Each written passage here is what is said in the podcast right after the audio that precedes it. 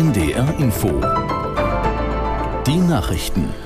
Um gleich 20 Uhr 31 mit Martin Wilhelmi.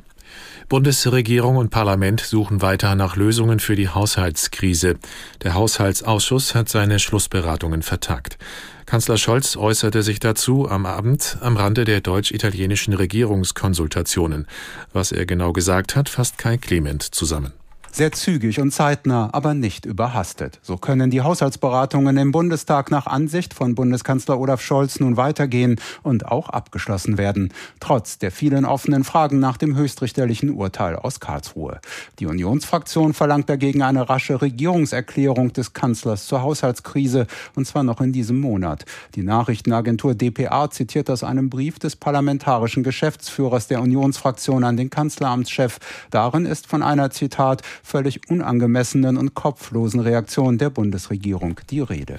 Israels oberstes Gericht hat nach Medienberichten keine Bedenken gegen eine Vereinbarung mit der Hamas zum Austausch von Geiseln. Die Richter sehen demnach keinen Grund zum Eingreifen. Die Regierung sei befugt, solche Abkommen zu schließen. Der Austausch soll morgen stattfinden. Die Hamas hatte bei dem Überfall auf Israel am 7. Oktober mehr als 240 israelische Zivilisten in ihre Gewalt gebracht. 50 von ihnen sollen freigelassen werden, ebenso 150 palästinensische Häftlinge in israelischen Gefängnissen. Finnland hat die EU-Behörde Frontex um Hilfe bei der Grenzsicherung gebeten. Nach Angaben aus Brüssel forderte Helsinki 60 Beamte sowie technische Ausrüstung an. Finnland registriert verstärkt Asylbewerber, die über Russland einreisen wollen. Deshalb werden jetzt alle Grenzübergänge bis auf einen geschlossen. Die finnische Armee soll beim Bau von Stacheldrahtsperren an den Grenzstationen helfen. Das EU-Parlament hat sich dafür ausgesprochen, die europäischen Verträge zu ändern. Die Abgeordneten schlagen vor, dass das Parlament auch selbst Gesetzesinitiativen einbringen kann. Bisher ist dies der EU-Kommission vorbehalten. Weiterhin soll das Parlament mehr Kompetenzen in Haushaltsfragen erhalten und den Präsidenten der Kommission bestimmen. Beschlüsse der Mitgliedstaaten sollen häufiger per Mehrheitsentscheidung gefällt werden können. Jetzt müssen die Staats- und Regierungschefs entscheiden, ob ein Konvent zur Reform der Verträge einberufen wird.